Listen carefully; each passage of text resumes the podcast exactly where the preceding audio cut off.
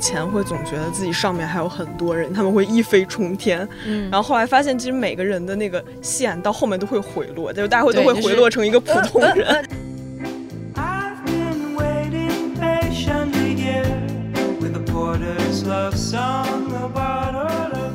就是如果你把那个线拉长的话，很多事情就是都还好，就是你最终你都会就是 somehow 你就绕来绕去，你就会绕到自己想要去的地方啊。然后可能很多以前你觉得你追不上的人或者你追不上的生活，你会突然有一天发现，就是，哎，我好像现在也站在了一个我以前从来想象不到我可能会站在的位置。Give me some rain, wash me away. 回看自己走过的还可以算吃路的话，确实会觉得自己终于走过来了，还是会很有成就感。祝大家高考顺利，一定会去到一个适合你的地方的。适得其所，哦，这个好。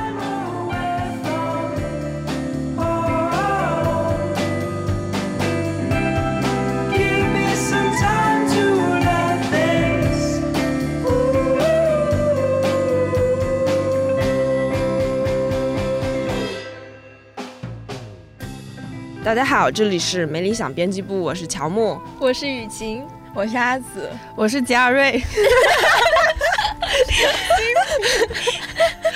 对不起，这个梗就是我想了一路我，要怎么开始这场？对，因为今天就是佳瑞不在，所以呢，有很多朋友之前留言都说林兰跟佳瑞的声音太像了，分不清楚。没有啦，我是林兰。大家在评论区喊了非常久的乔木吴师傅终于回来了，然后所以刚才就让他开了个场。其实这个事情是这样的，昨天呃，我们还在看那个《理想青年》，就是热知识，我们出了一个新的播客叫《理想青年》，然后在第一集的评论下面就看到有朋友留言说想要看梁文道、窦文涛、乔木的 乔木震惊 的的对谈，然后我们就说：“我靠，这容易啊，没理想就有了嘛。”就所以今天就给大家特地的呃隆重的请来了乔木，呃，所以这期是一期理想青年的番外，然后他就是那个上线平台就是错位错去了没理想编辑部而已哈，所以那个朋友们可以过来这边听一下。对，好了，对，小紫是不是要讲你同事网名的故事？对对对对对我要讲一下，就是因为我的网名叫乔乔乔木，然后在我刚来编辑部的时候，大家就说啊撞了网名，那个时候还不觉得是这么严重的事情，因为我的艺名和网名不是一个名字。然后后来就是因为经常做 UGC 的时候，就要拿自己的微信加一些我们的读者去做采访，然后也有一些其他的听美理想编辑部的人，然后他们刚加到我都会说啊，乔木，我可喜欢你了，我就嗯尴尬，我就要解释，嗯，乔木不是乔木，乔木是阿紫，那个草字头的乔木才是乔木。后来因为解释太多遍了，我就觉得啊好烦，我就干脆的改了我的微信名，我用了这。七八九十年的微信名就这样因为乔木改掉了，这就是成名的烦恼，就是他成名给我带来的烦恼。就是这个编辑部不仅有两个嘉瑞，还有两个乔木。啊、是是是，就有很多，但是我们就是很友好，也没有说辞敬之类的，我们就友好的改变了。对对对，友好的改了名字，对对对，就是非常让给他。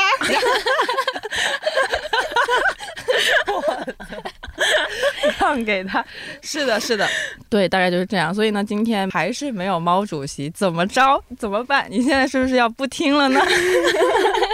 不好意思，就是乔木跟猫主席因为比较珍惜，所以就是那个珍惜动物的珍惜，每一期只能放出一个，所以就是下一期他大概就会来了，就大家可以下期的时候再呃回来听一下。嗯，嗯，或者就是在评论区扣扣零吧，啊、就是就扣零的话，就代表大家想要猫主席回来，然后他看到那个评论区的时候，就会感到了一丝丝的心理压力，就会发现自己懈怠了这个播客，然后就从他呃繁忙的工作中抽出空来回归到这里，跟大家聊聊天，上上价值什么的。好，现在可以开始扣零，嗯，咱们现在这个话真的一套一套。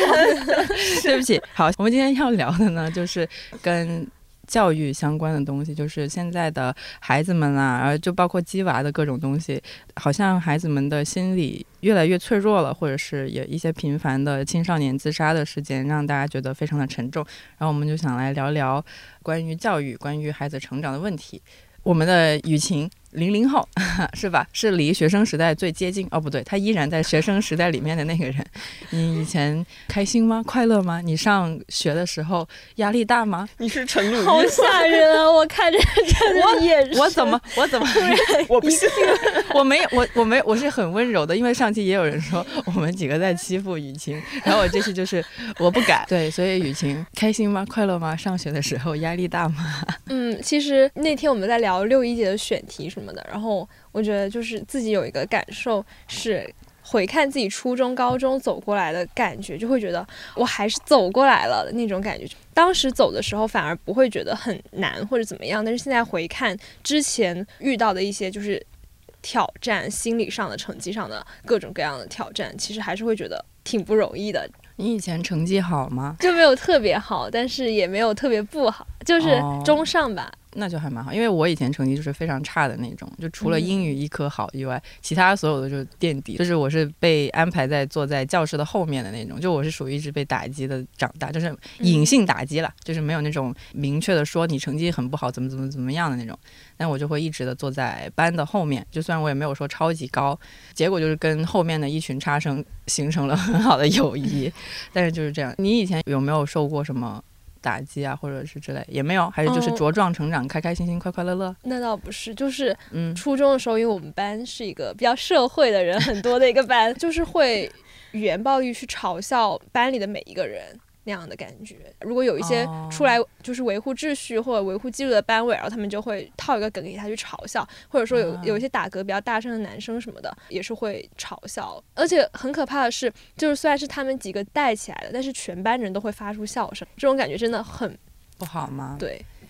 我感觉学生时期是挺多一个层面上是学生带起来的一种让人受伤的氛围，或者其实以前好像还挺容易会有那种叫什么霸凌，霸凌对对不同程度的霸凌嘛，都会有的，就是孤立某一个朋友啊、同学啊这样子，都是由学生之间带起的。感觉好像就是大家心智不太成熟，然后就是单纯的讨厌一个人，他们就是会完全的摆在台面上，然后一起去做这种集体行为，嗯，就会获得一定的快感。啊，其实也没什么意义。对，而且初中那个阶段反而是你青春期刚开始，你会很在意就是别人对你看法的一个阶段。我反而觉得，就是到了后面高中、大学反而就会强大起来了。但是初中那个时候真的比较脆弱很敏感，会这么觉得。是是是，我感觉这种可能有有时候会需要老师的干预，但是有时候又好像如果老师越干预的话，越严 重越严重，因为他们会觉得被打小报告了，然后那些霸凌者反而会更严重，所以这个是个很巧妙的问题而。因为我的那个初中是全寄宿的嘛，然后基嗯本上等于说每天的那个时间线大概就是六点起床，六点四十到课室开始早读，读读读读到什么八点之类的开始上第一节课，然后中午吃饭，然后早操各种各样的，然后到傍晚什么五点开始那个，因为我们那时候有体育中考嘛，在五点的时候又开始呃也去练跑步，然后呃可能就一个小时之内要吃完一个宿舍八个人吃完饭，然后呃洗完澡。呃，然后还有洗完衣服，然后就马上好像七点多之类的就回去学校教室里面晚自习开始，然后到晚上十点下晚自习，然后去吃个宵夜，然后就去睡觉，就每天就是排得很满，都是这样子过去的，就是觉得还挺累的。那周末呢？哦，周末我们是周六的早上，可能中午十二点会放学，然后周日的下午可能什么三四点、四五点又回去了，所以等于周末的话过了二十四小时多一点点的那种感觉。那回家会有作业吗？回家有时候有，有时候也没有了，因为就只间隔一小段时间，然后老师可能都会默认大家用这段时间去上上补习课之类的。还要去上补习课？是是是，因为就是没没什么时间在学校外面嘛，所以就是只有周末那一天左右的时间，然后就大家会上上补习课啊之类的。所以我的那个初中是逼得非常的紧的。吴师傅的初中是怎么样的？或者是高中吧？我不要框在初中里面。初高中，privilege，我干。你的意思是你有 privilege？他的 privilege 经说体现海淀区。哦对对对对。对，我可以先不是要前情提要一下。先 Q 一下那个 privilege 的梗，就是前一阵儿，反正就是有一个北大附的女生分享她在北大附的一天的 privilege 生活，然后就火了，然后大家就说震惊。国内竟然有如此之中学，然后就又有一个网友，他像在晋江写。霸道总裁小说一样 描述了一下，那叫什么？我的高傲已经尽数体现了。既然啊不，既然说到 privilege，我的高傲就已经尽数体现了。哎，但是说到北京高中故事，大家可以去听听那个我们高校网高校往事，就是就很好笑，就是纯粹的快乐，但是可以听一下。就是虽然会有一些 privilege 的部分，但是真的就是很好笑。对，就是大家好像也已经说就不想听北大附的故事，就是因为北大附也是一个公立中学里面的例外，因为可以理解它像是一个公立的国际中学，嗯，但是北京还有很多更 privileged 的国际中学，他们会过得更快乐，就是可能大家没有看到而已。大家觉得它很震惊，只是因为它是又公立，它又像国际中学，嗯，而且就是大家对。尤其是海淀的这些学校，可能会就是觉得它很好，可能在开放这方面走的比较前面。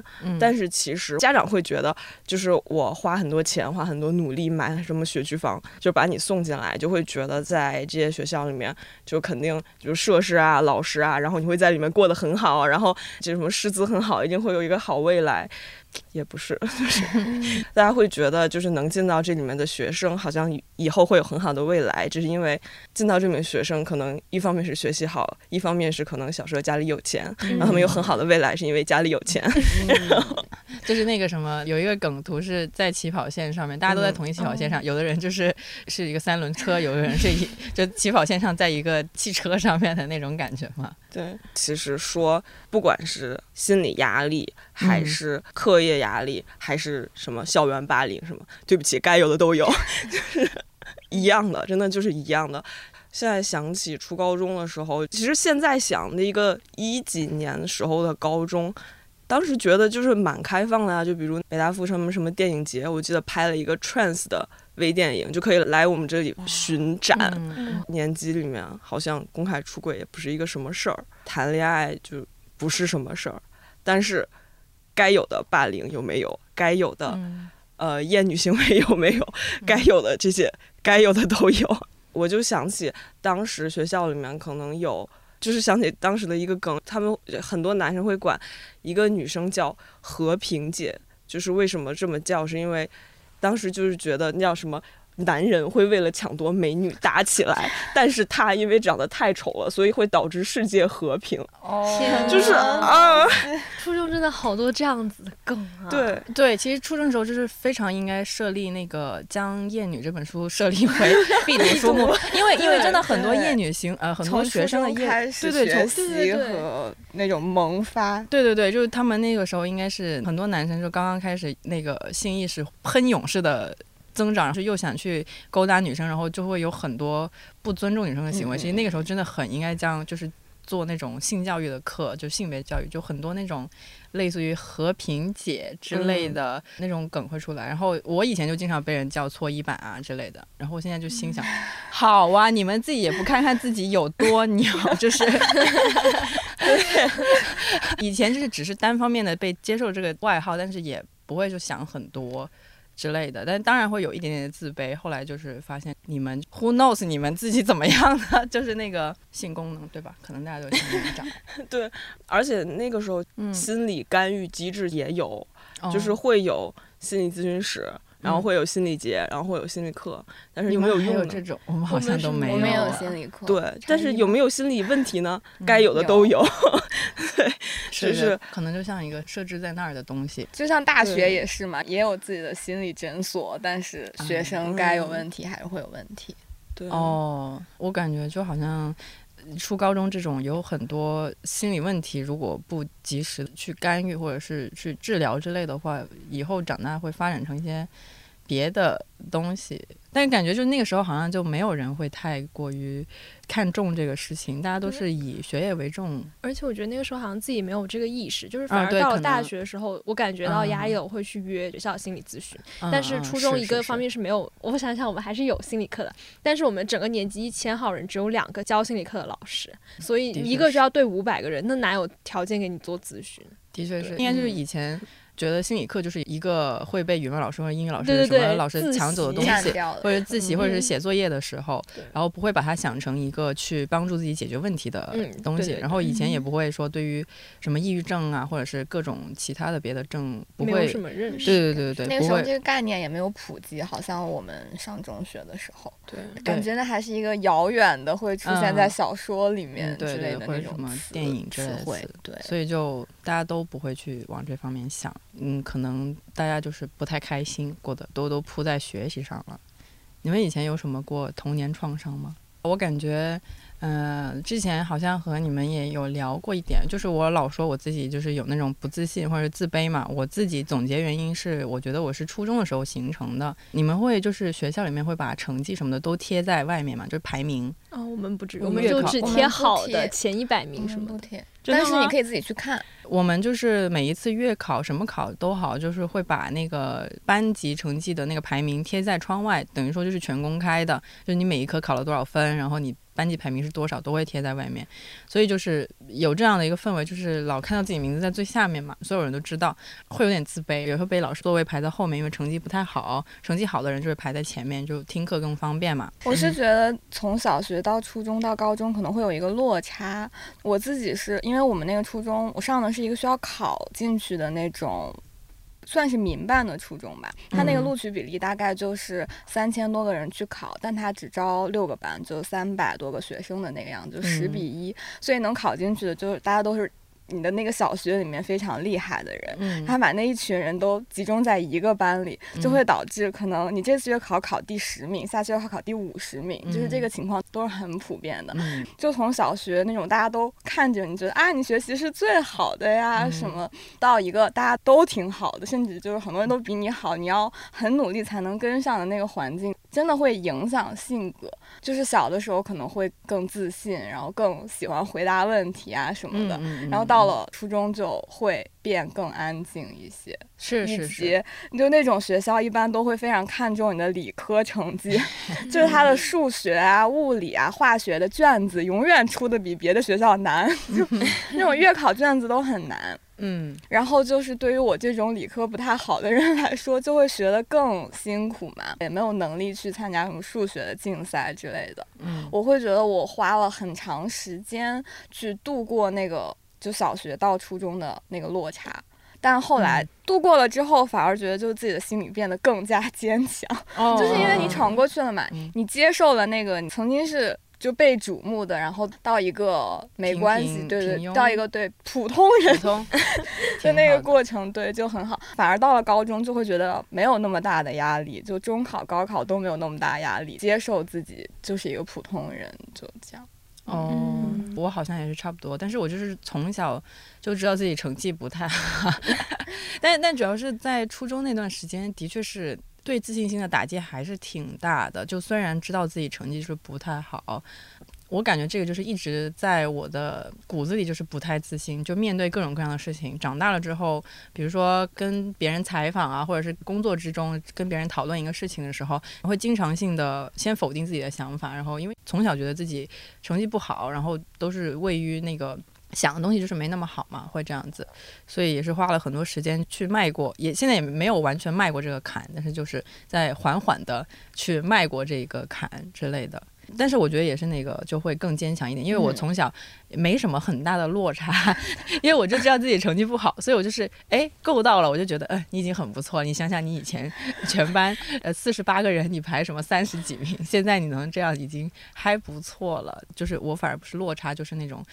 本来就是对自己的期望在这儿，然后现在能哎够到高一点的话，就会觉得还还行，就是嗯比较容易满足。那其实对，就是会心态会更放松。我不知道，因为今天猫爷不在，我不知道像他那种就从小就 名列前茅的人，会不会在成长的过程中会给自己很多包袱？他就是他好像之前说过，就是会有会比较多包袱，对，就好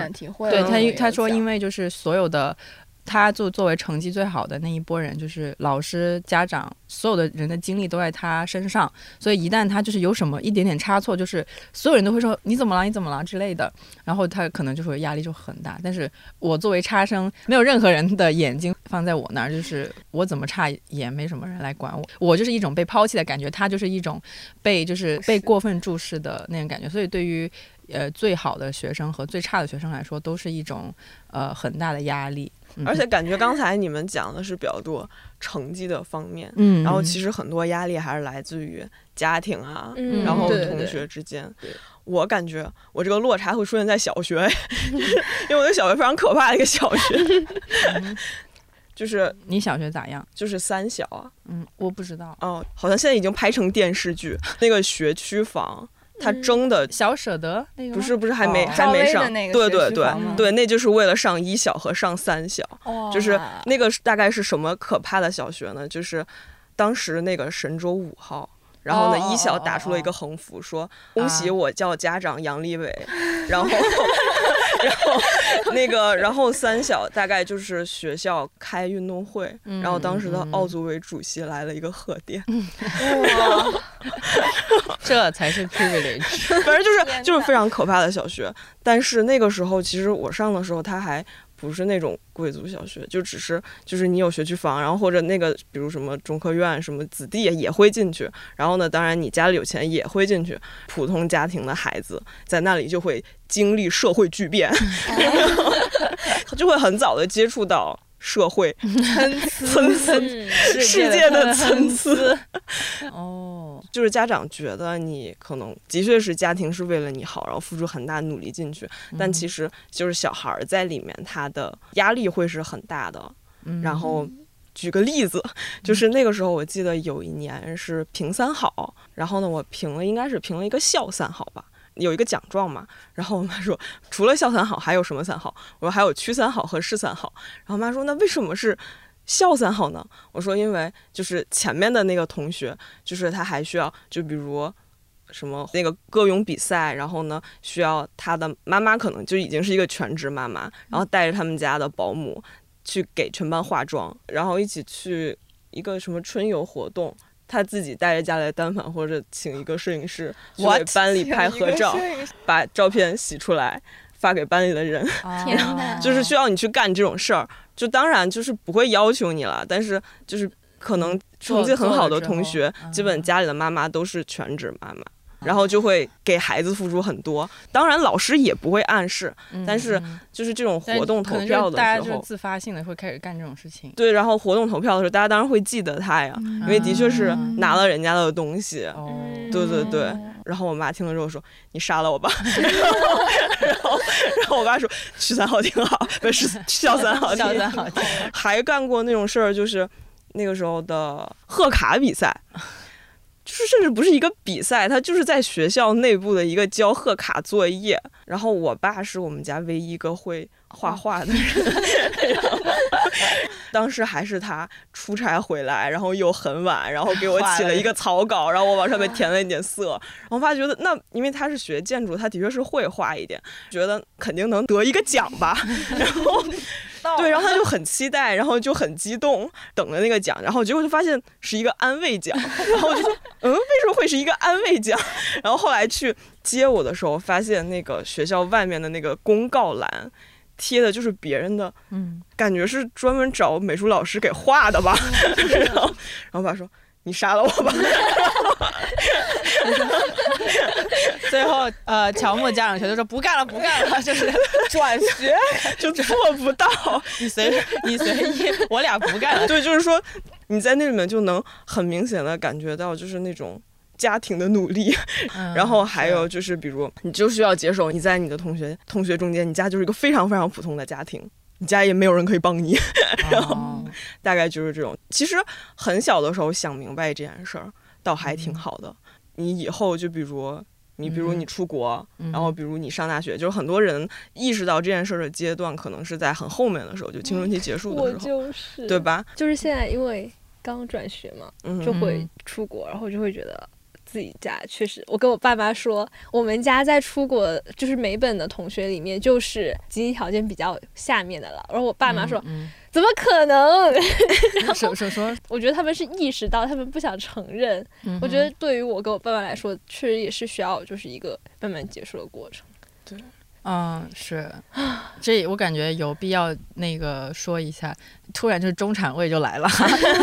对，就是可能我们坐在这儿的，就是稍微家里可能呃条件不算说说特别特别好，但应该也不算是特别特别嗯。差的，所以呢，我们说的话有可能也就是基于我们个人经犯，对对对对对对对。对对，可 能对于别的人来说，我们就是说我们自己是普通人，有可能会冒犯到别人，但是我们的确也是对吧？就是普通人嘛。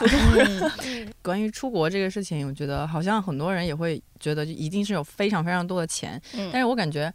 其实钱肯定是要有一部分的，但是没有想象中那么巨大，就是因为有很多国内的，你比如说你上很好的补习班，然后你上个什么国际高中之类的，其实你那个钱累积起来的话，跟你出国读个书，呃，学费没有很贵的学校，其实是差不了很多的。而且在国外有不同的生活方式，你想省钱是真的可以是可以的。对，然后国外嗯那边也有很多奖学金可以申请，就是呃也可以打工啊之类的，所以不是说所有的人就出去了之后就是都一直就挥霍无呃，挥霍无度，对对，还是会打打工啊，然后考考奖学金啊，就是还是有很多这样的人的哈。所以大家都是在什么初中左右就接受自己是一个普通人的这个事实了吗？还是我真的真的是，就是我好像我那个初高中的心态是挺普通的呀，就是一边觉得普通，一边又是有那种青春期的小女孩觉得自己最特别的，就是那种矛盾的心情。哪里特别 特别就比如？说写文章写的不错呀，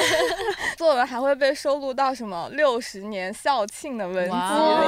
我的作文也是上过几次校刊啦。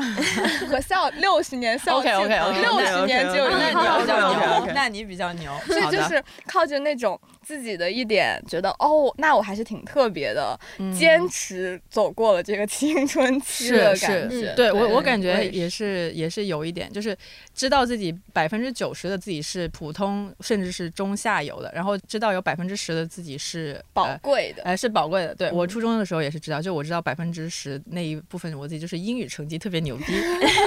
可是我不能只看那百分之十嘛。是，但是就是但是要抓紧那百分之对对就是还是要它可以帮你度过剩下百分之嗯九十的那些不不太对，嗯。就会觉得自己受到打击的部分。对对，而且我还蛮感谢我嗯初高中的老师，是真的没有像林兰的老师那样好可怕，就按成绩排位置，我们都完全没有。我们的老师嗯。就是有一种不放弃任何一个学生的感觉，对，就是像高中的时候，已经到了高三要模考，嗯。然后就数学还是考得不好。那个时候老师已经觉得你的成绩提高的可能性不是那么大了，还是会被拎到办公室里面，就问你到底是哪个不会，我跟你 讲。哦 对，就是就是那种，然后老师会一直说没有关系啊，你就那样做题，就学习这个东西，不是说你学一步你就往前走一点的一个缓坡，学习是像上台阶一样，你在那个台阶上可能会待很久很久很久，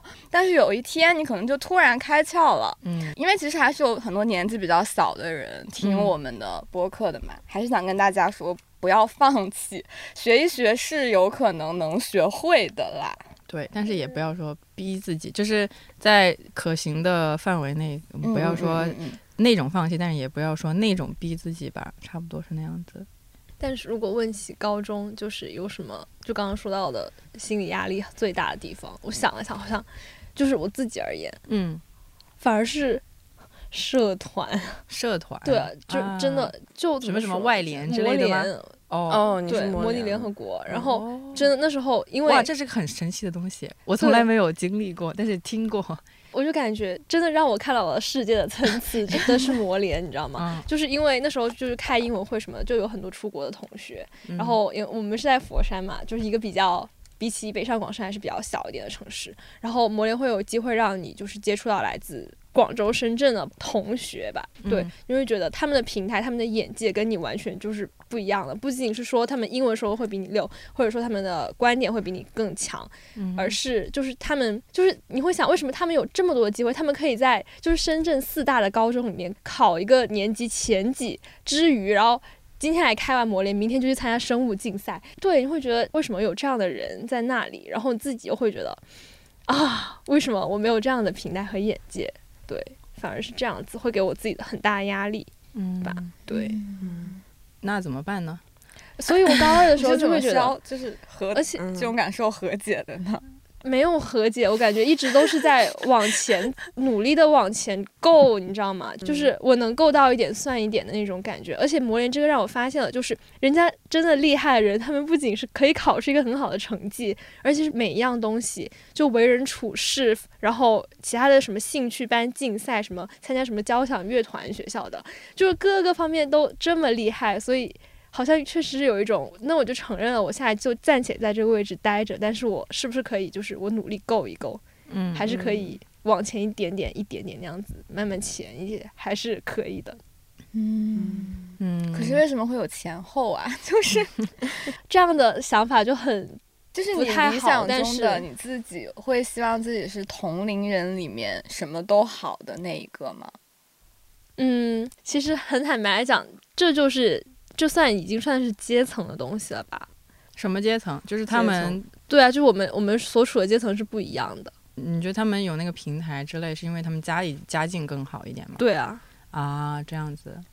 就是我从小学意识到的东西。呃，我到了高中，这我才我到了高中才意识到，原来这也是一种世界的层次。对啊哦，前阵子反正刘宇老师的那篇文章嗯比较让人印象深刻嘛，就是他自己说自。己的女儿势不可挡的成为一个普通人。你们会觉得说，比如说像两位如此德高望重的学者，然后说出什么自己女儿就是很普通啊什么的这种话，你们会觉得他是一个 privilege 的说法吗？还是怎么样？因为之前有的人会这样批评，或者是说，就他们已经是拥有最好的教育资源的人了。我是觉得我们接受的普通其实是有一定嗯下限的普通，嗯，就是我嗯可以接受我的孩子普普通通的长大，快快乐乐的、健健康康的就好。但你能接受他上不了大学吗？上不了扪心自问一下，上不了高中，然后去上一个职高，然后去做一个，虽然我们觉得这些职业都很好，嗯，但是你自己的孩子你能接受吗？这件事儿其实也有发生在我表姐身上。嗯当时是在我侄女儿上学的时候，她有机会在景山小学和其他的另外一个稍微普通一点的小学里面选。嗯景山小学也是一个非常可怕的小学，大家可以去了解一下，就是是西城那边的。我跟我表姐说，就是我小时候经历过的事情，也许可以给她一个参考，就是让她考虑一下，就是要不要把我侄女儿送到那种小学里面去，因为她。家就可能就是，虽然她和她老公都属于成绩很好那种，靠自己的呃努力考来北京，然后找到很好工作的人，但是其实就是普通家庭啊。后来就是他想了半天，还是去了景山小学，其实还是想在他的力所能及的范围内给孩子最好的教育。然后呢，我侄女就也遇到了，就是回来问妈妈，为什么我们家没有直升飞机啊？对，妈妈，我去我们同学家划船，我去我同学家划船，他们家会把我送回来的。用船送回来他们家是是什么？在那个北海公园是他家是吗？家里好像有池塘，反正有院子。我的天呐！然后他们家就是在呃，他们就那学校附近，因为那边房租很贵嘛，租了一个比较老的楼，然后大家一家四口，他们家有两个女儿，然后就很紧巴巴的住着那种，嗯，就是所以其实。就是感觉轮回，另外一个小时候的我，然后再经历这种事情，但是感觉好像也没有办法，也没有什么解法，因为就是的确是因为，但凡你有选择的话，家长都会让小孩儿去上一个更好的学校。对，嗯对，反正只要有一个可能，就没有可能性的时候，你还能可以这样安慰。或者是说服自己说，就这这样就挺好的，反正能上学就好。但一旦有一个更好的选择的话，真的选择就是非常的难，我觉得。嗯，对嗯对，而且我觉得就是刘宇老师说这个话，嗯可能比较好的理解是他接受了他女儿的天赋，就是这个是一个主观和客观的因素吧。就是他可以不逼孩子一定要长成什么，嗯但是想要给孩子的应该力所能及提供的条件，肯定还是会提供的。嗯，太难了，所以大家会生孩子吗？这个话题是怎么绕到这里的？请问，就我我昨天真的有。刚刚好就想到了，因为我昨天就是又重新就是看宿舍，然后看 meal plan，就是餐嗯费之类的各种价钱，然后一算，哇！然 后我当即就给我爸妈发微信，哎，我以后一定会好好报答你们的，供我读书，原来真的好不容易啊！然后说，哎，我真的好像没有什么生小孩的欲望了，就看那个那个没钱。对，我们也配。就之前不是我嗯那有一个微博，我还发过朋友圈嘛，就是说嗯什么九十年代一个人工作养活全家，现在全家工作养活一一个在在北京京工作的年轻人。就是刚才浩颖讲了说，就除了学习压力之外，其实家庭也嗯会给很大的压力。就感觉青春期的时候，好像都是处在一个亲子关系比较紧张的阶段吧？你们会有吗？我好像没有啊，因为你青春期就不在了，就不在家里，就不在家里了。人没了。我其实距离产生美了，对对对，但是我我初三的时候还是会有过叛逆期的嘛，但是因为就是住校，然后就是嗯就一直没距离关系产生美。对一直距离产生美。你们有亲子问题吗？当年我觉得我会和我妈妈关系非常紧哎张。我也是，我不知道这是不是母女关系的一个，就是到了青春期，母女关系都会，大部分人可能都会有一点问题。嗯，我本来跟我妈妈就是那种关系就相对没有那么亲密。我小的时候都是那种摔倒会喊爷爷，不会喊妈妈 的人。对，嗯所以一到了青春期就会那个叛逆非常的严重，每天在家跟我妈妈吵架，什么事情都可以吵起来，就吵到我爸已经觉得不行了，这个家要散了。居然是因为你们两个这个就是对，然后他就会找我表姐啊什么来来跟我聊天，劝我不要再跟妈妈吵架了。天呀，对哦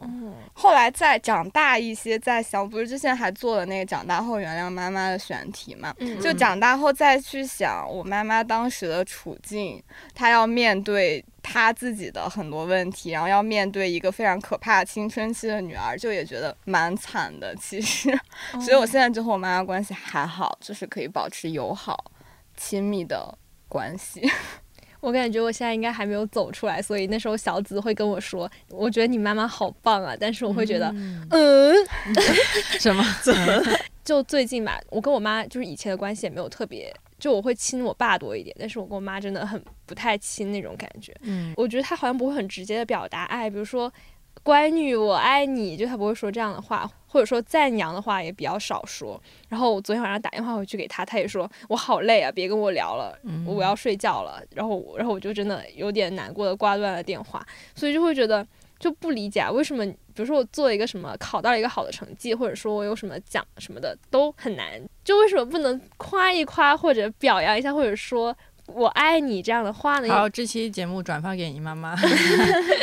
对，后面有有一次我跟他坐下来就是面对面聊，然后我妈说，因为她的妈妈就是我外婆，也没有就是嗯，很敞开心扉的跟他表达过就是爱啊怎么样的这种话题，因为在他们看来就是有点也不说就是害羞吧，或者说中国式不好好说话是那边 那那种感觉吗？就就是可能就是不好表达的吧，嗯对对对，对。所以他觉得可能就嗯，没有必要或者都是。这样子。对，好，吴师傅有这样的经历吗？或者是就是我在就是我感觉我现在看母女关系，好像一个更清楚的样本是我姐跟我侄女，因为我能共情他们，同时他们两个，我姐是一个更大一点的我，嗯我侄女是一个小时候的我，嗯然后他们在一个就是跟我小时候成长环境差不多的地方。我以前只是会觉得，就是感觉很多呃孩子的问题都是家长没有很早的干预，所以他会成为一个问题。嗯但是现在会觉得，一个家长怎么可能有精力来关注那么多呢？他们现在就是工作也非常忙，然后现在就是从小学到初中。其实我不知道别的地方啊，反正北京这边是需要家长非常非常多的精力。嗯就是小学的话，可能真的我都觉得离谱，就是一个小学他的暑假会有那种游学，要求家长全程陪，嗯然后大概一周左右，然后就是必须得是父母，不能是爷爷爷奶奶。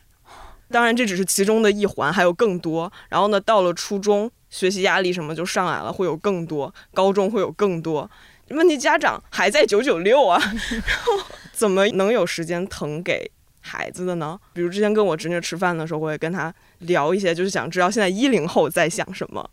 每次他跟我说一件什么，然后我姐就大惊，就说：“你从哪儿知道的？” 然后呢，因为他没有手机，就是我我侄女她也没有手机，但是那种抖音的新梗她全都知道。我姐就感觉就她她非常害怕，就是她觉得虽然才五年级，但是已经逐渐失控了。她不能掌握她所有的信息源，然后呢，嗯她不能控制她在想，就是她也不知道她在想什么。然后一个五年级的小孩儿已经不会把所有事情都跟他说了。嗯然后呢，他还非常忙，然后并且他自己他是在人分做心理老师的，他也能非常明确的知道现在，尤其是他是在管初中的嘛，就是现在初中小朋友的心理问题其实已经是非常明显，就是他在他工作的前几年还有空去做做什么心理活动啊，然后因为他他上学的时候研究的方向其实是偏向于特殊教育那块儿，然后他可以去做一下多动症，呃，年级里面有的小孩可能有一点点多动症，然后他可以去做一下那种特殊关怀啊，然后做一些这种，然后包括还有什么早恋的什么开导啊，就是之类的。现在他这两年已经完全没有空做，就是因为每年教委这边会有一个心理普测，抑郁率非常非常高，就是从这两年开始，就学校的所有心理老师基本全都扑在控制抑郁率嗯这上面。这个要怎么控制啊？没有办法控制，因为升学压力就是在那里，就现在的升学压力就是比我那个时代高很多，甚至就是体育中考的分数也很高，对，还要考跳绳儿，嗯还要考跳绳儿，然后我们现在不是 不是什么跳绳不大鸡？娃产业，对，就是因为因为我之前知道我侄女报了一个跳绳班儿，我觉得非常离谱的是，震惊我全家，震惊我全家，跑去海淀黄庄学跳绳儿。海淀黄庄无奇不有。然后更可怕的是，现在不是经常说鸡娃什么乱七八糟的，其实我们看到他肯定觉得孩子非常可怜，然后觉得。这么多压力没必要，就是小朋友学那么多课又能学到什么呢？但是很可怕的一点是，你会发现那些课它其实是有用的。嗯，如果那些课只是给孩子徒增压力，然后让大家的那个心态变得很不好，那也就算了。问题是，就是对比班上了和没上，尤其是那些兴趣班上了和没上，真的有差，而且它真的有效，然后就会变成了一个就是有点有点难以反驳的情况。对，就比如相当于我小时候上的画画课，那可能就只有素描课可以选，然后所有人就去学素描。你学素描，你学不成什么，说实话，除了在你不是说你画眉更厉害了吗？呃，对，我就学会了，我就学会了削植村秀的那个眉笔，我可以自己在家削，这是素描带给我 带给我的技能。然后，但是就很无聊啊。但是现在有非常多的画画课可以选，而现在的英语课跟我们小时候英语课也完全不一样了。现在是那种外教很好玩的那种英语课，只要你花够钱，只要你花够时间去上，就会有很好的效果。就是所以就是也很难反驳那些家长们去，嗯、让他们也花了很多钱，那些课也真的很贵。然后呢，他们花了那些钱送自己的孩子去上那些课，但是同时就是我包括看那个。跳一根绳上的鸡巴，这是 GQ 报道那个文章。然后我前两天有听那个故事 FM 讲，第一批被击的海淀高中生已经秃了，我觉得啊，好好可啊，怜！好 可怜，就是觉得好可怜。但是他们去上的那些课又又是有用了，就感觉真的很矛盾，而且也感觉你一个家长是完全没有办法呃反抗这个肯定那个都是没有系统的。对，就是你一旦决定生了孩子，对你就就是这个孩子怎么教育就不归你管了。嗯，而且从呃孩子的角度，反正我小的时候是自己要上补习班的，嗯就是大家会有一个别人都去上补习班了，我肯定也要上的那种。我也是，我也是我。不能落后。然后就还会有一些 私藏老师，只能跟好朋友分享，就 是这个老师讲的特别好。你们这个也太卷了吧！嗯，对，大家好像是很这样子的，嗯，就不知道这个就很难，你就感觉你没啥其他的事情可干，然后就会导致你就都扑在学习上面。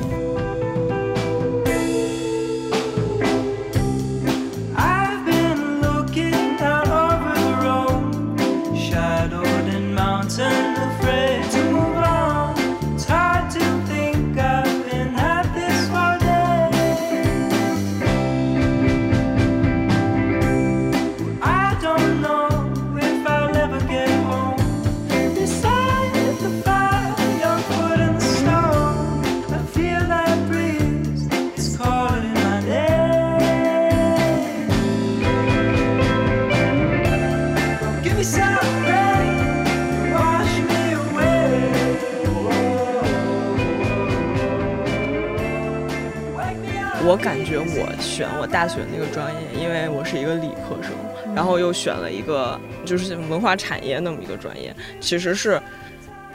得感谢我中学的 privilege，就是说他。我的确是他的受益者，就是他给我提供了很多机会去干点别的，出去那个学习以外的东西。然后当然了，那 privilege 还不让你生活变得更好，它为啥是个 privilege？对，然后就觉得，就当时接触到，比如去校刊啊，然后比如一些活动啊，然后才会有机会，就是发现我可能在这方面还挺感兴趣的。然后我当时的班主任虽然他是物理老师，然后我物理学极烂，然后变他还是挺喜欢我的，因为他觉得就是我不擅长物理，肯定有我擅长干别的事情。然后呢，他也就是当时其实选专业什么的，就是他也很支持我。但是就是直到我上了大学之后，因为我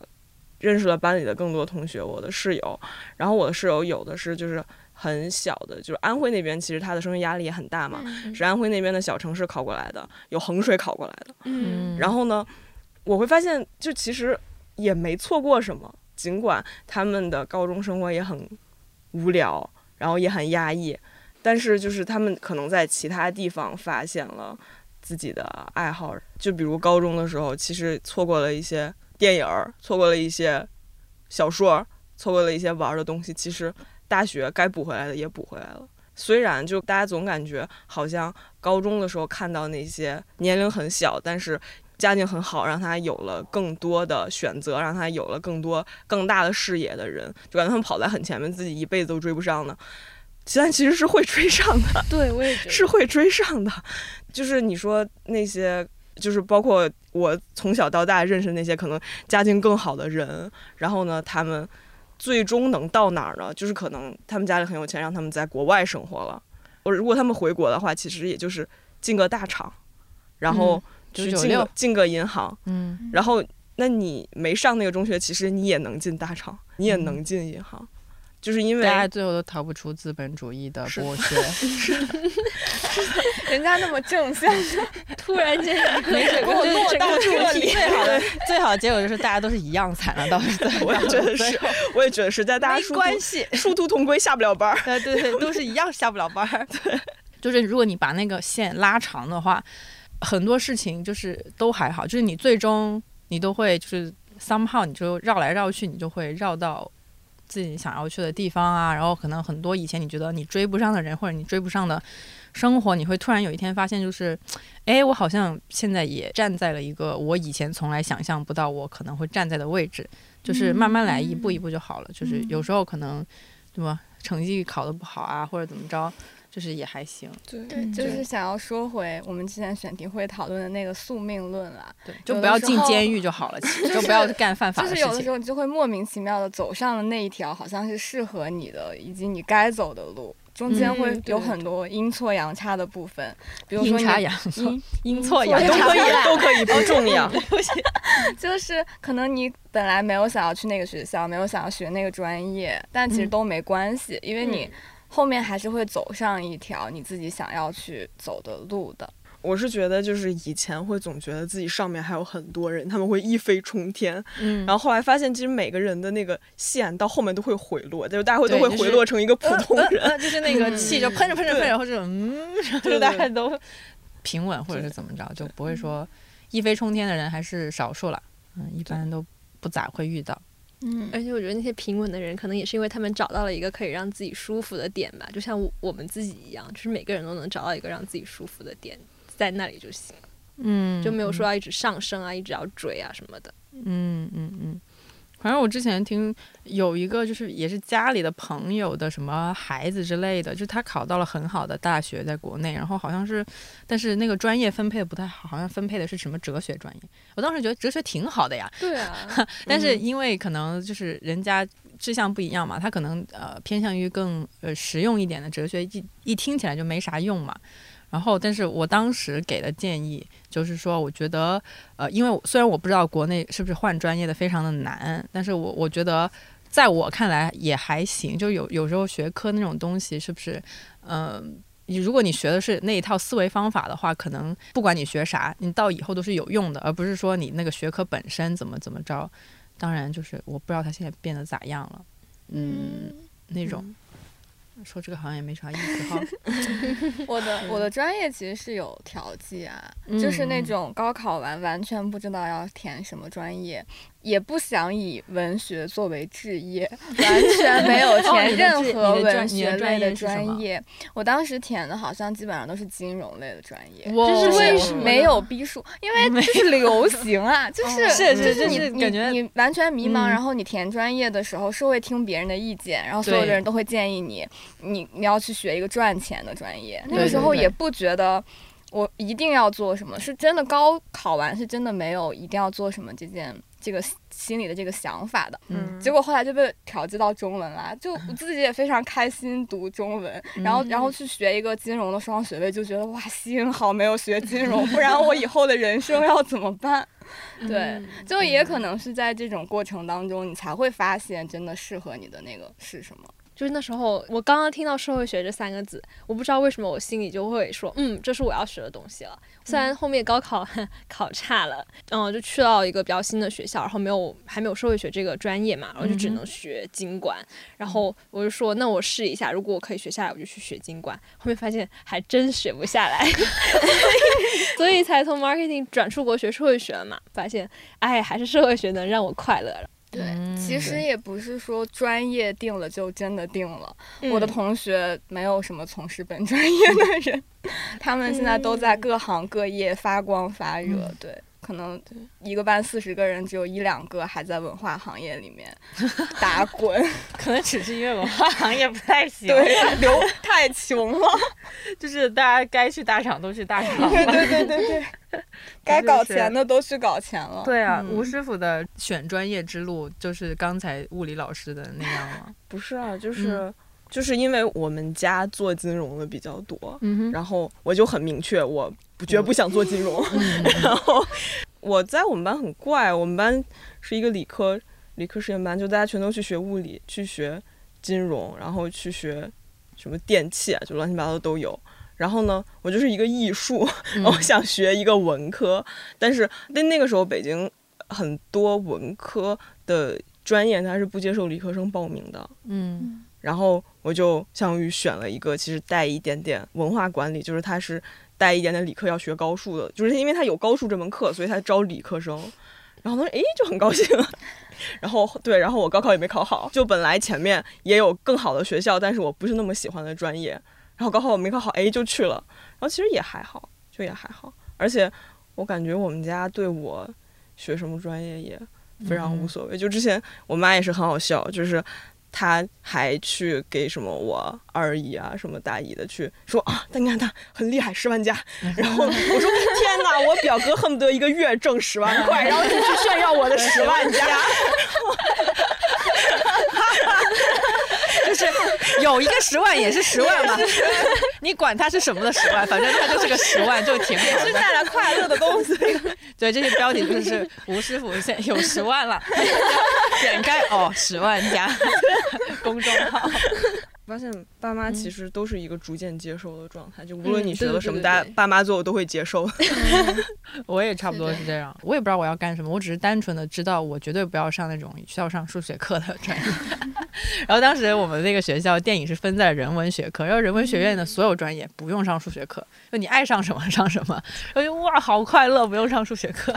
所以就选了个电影之类的，但是也也没也没干啥。嗯，我是感觉聊了这么半天，嗯教育焦虑什么的，其实也觉得这玩意儿它又很焦虑又无解，但其嗯。实它有点像一个围城了，就是你走出它之后，会发现其实好像还有更大的问题在等着你，